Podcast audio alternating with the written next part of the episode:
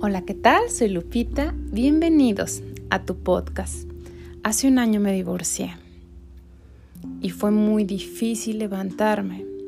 Fue muy difícil vivir mi separación, mis miedos, mi duelo y no tenía ánimos de estar aquí, no tenía ánimos de ayudar, de compartir, porque no podía compartir desde un lugar donde me dolía, donde sentía miedos, donde me lastimaba. Pero hoy estoy aquí haciendo lo que más me gusta hacer, compartir, compartir desde mi experiencia cómo crecer, cómo crecer a nivel emocional, espiritual y financiero. Una de las cosas que hoy estuve meditando, observando, fue que todo el crecimiento financiero tiene muchísimo que ver o va de la mano con un crecimiento espiritual y emocional. Y te explico. Cuando tú comienzas a emprender, cuando tú comienzas a crecer de manera financiera, va de la mano con un crecimiento emocional y hasta espiritual. Y no me refiero a un crecimiento financiero de un día para otro, un crecimiento financiero donde se te da una herencia, donde te ganas la lotería. Hablo de un crecimiento financiero donde te toca a ti talonear, picar piedra, trabajar, persistir. A ese nivel financiero me refiero.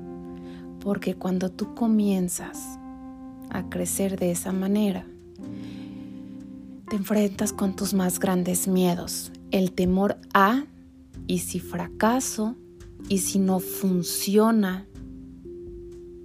Pero te voy a decir algo. No hay mayor fracaso que el dejar de hacer lo que pudiste haber hecho. Si yo un día, o mejor dicho, el día que yo me vaya de este plano físico, quiero irme con la satisfacción de lo intenté. No funcionó, o tal vez sí funcionó, pero lo intenté. Lo hice realidad. Trabajé en ello. Y si funcionó o no funcionó, lo que sí sé es que me dejó un aprendizaje y me dejó un crecimiento. No hay mayor fracaso que no hacer lo que tú crees que debes de hacer.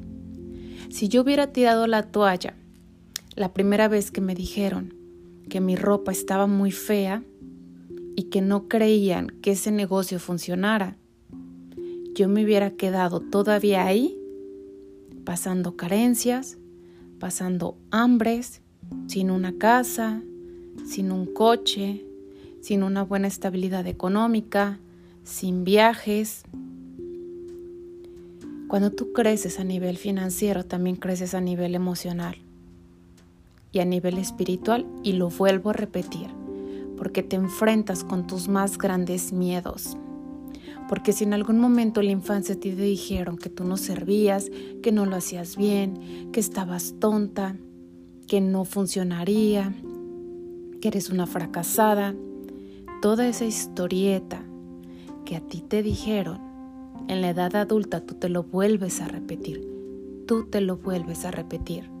Y cuando comienzas a emprender, todas esas mismas palabras las sigues escuchando, que no va a funcionar, que eres una fracasada, que no sirves para nada, que en quien te dijo que eso iba a tener éxito, que qué ridícula te estás viendo, que qué van a pensar de ti, etcétera, etcétera, etcétera. Te maltratas a ti misma. Y yo no vengo a ti a decirte que yo soy perfecta y que a mí no me sucede ya, o que yo ya trascendí eso, por supuesto que no. Yo vengo a decirte que aunque vivo una estabilidad económica buena, sigo teniendo mis altas y mis bajas. La gente que ya me conoce o las seguidoras que ya me conocen saben a qué me dedico. Saben que tengo diferentes ramas y que cada vez que emprendo algo nuevo que yo creo o siento que debo hacer, me vuelvo a enfrentar con miedos. Pero les voy a decir algo, cada vez que yo emprendo un proyecto nuevo, escucho menos mis miedos, duele menos. Es como si fueras reforzándote y ya no te lastima igual.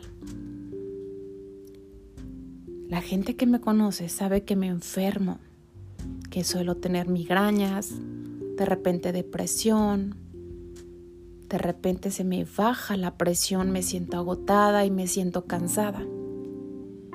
Y eso viene pasando desde hace muchos años. Y les digo otra cosa, curiosamente, cuando yo comencé a vivir esta etapa de emprendimiento, y sabes qué? Que yo me enfrentaba a esos miedos. Cuando yo vivía de manera carente, cuando yo vivía limitada, cuando yo no tenía ni siquiera para comer o contaba con 30 pesos para sobrevivir mis días, me enfermaba.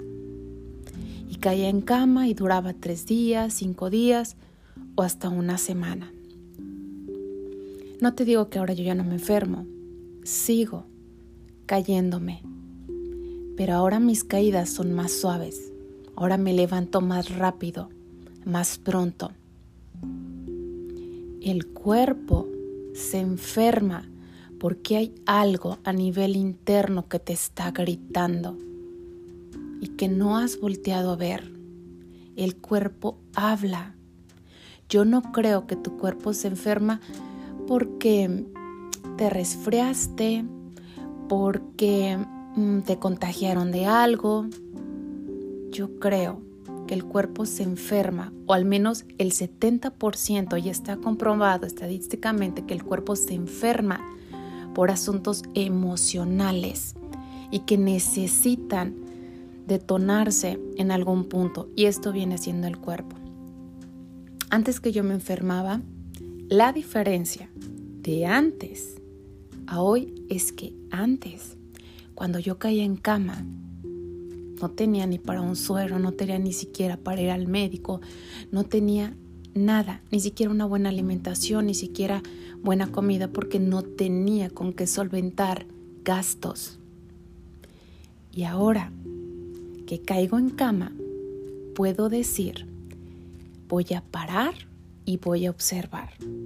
Ahora para mí las enfermedades del cuerpo son una invitación a detenerme y ver qué está sucediendo dentro, que no estoy queriendo mirar. Y siempre son los miedos. Miedo a algo, miedo a la carencia, miedo a un proyecto nuevo, miedo al fracaso, miedo a que no funcione, miedo a que no me quieran, miedo a que no me acepten, miedo a no ser reconocida, miedos, miedos, miedos, miedos. Cuando yo me enfermo, me paro y observo y escarbo. Ignorar el miedo no va a hacer que se vaya. Por el contrario, ignorar el miedo va a ser lo más fuerte. Cuando tú te paras y observas qué miedos hay en ti, ese miedo pierde fuerza. Ese miedo comienza a esfumarse. Y muchas veces no queremos ver ese miedo a nivel consciente o inconsciente porque duele. Y duele mucho. Duele mucho porque es regresar al pasado, porque es escarbarle algo que tú ya no quieres ver que creías que se había olvidado, pero a veces lo, lo enterramos tanto que no queremos escarbar, no queremos que se haga polvo, pero es necesario verlo y observarlo para poder sanarlo, para poder crecer. Y por eso digo que el crecimiento financiero va de la mano con un crecimiento emocional y espiritual. Yo te voy a decir algo. Ahora que yo me enfermo, puedo decir que me levanto más rápido y puedo decir, basta, me voy de viaje, voy al doctor, voy a ir por una despensa nutritiva, voy a comprar fruta, verdura, ahora voy a hacer pausa, pausas y ahora puedo gozar de un estado financiero, o mejor dicho, de una libertad financiera. Y todo lo que yo te explico y te platico no es para presumirte, es porque yo sí creo en ti, yo sí creo en la mujer y sí creo que tiene un potencial inmenso.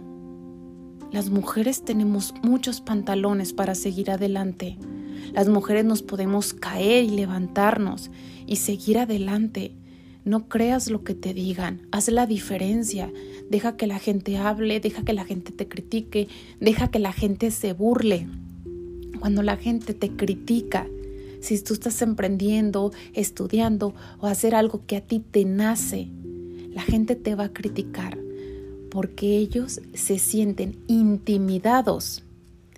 El hecho de estarse quedando en un lugar de conformismo y de mediocridad. Tú estás creciendo y el que ellos te vean a ti cómo estás despegando y cómo estás haciendo lo que sí quieres hacer, por supuesto que los intimida. Por eso te critican. No hagas caso. Relaciónate con personas que te van a dar para adelante. No platiques tus planes con gente que te va a tumbar, que los va a aplastar. Son tuyos. Abrázalos, aprécialos y guárdate ese proyecto para ti. Porque yo sí creo que un día van a despegar y van a detonarse. Ahora yo volteo a ver las personas que no creyeron en mí, que ignoraron mi proyecto, que me criticaban y se burlaban. Y ahora yo veo cómo se meten a estoquear mis historias, mis páginas, mi podcast, mis TikToks, mi Instagram y yo veo cómo me observan. Cuando la gente te observa y ve lo que tú estás haciendo, es porque comienzas a sobresalir porque estás empezando a despegar y la gente comienza a observarte. Y sabes que se equivocaron, pero tú no te equivocaste. Tú creíste en ti, tú seguiste tu, tu intuición. Tú hiciste lo que querías hacer. Y ahora que me observan en todas mis redes y hasta se meten clandestinamente a mis grupos para ver mi éxito me da satisfacción. Es un sí pude a pesar de que todos me dijeron que no. Y eso es lo que yo te digo a ti, sí vas a poder a pesar de que los demás te digan que no.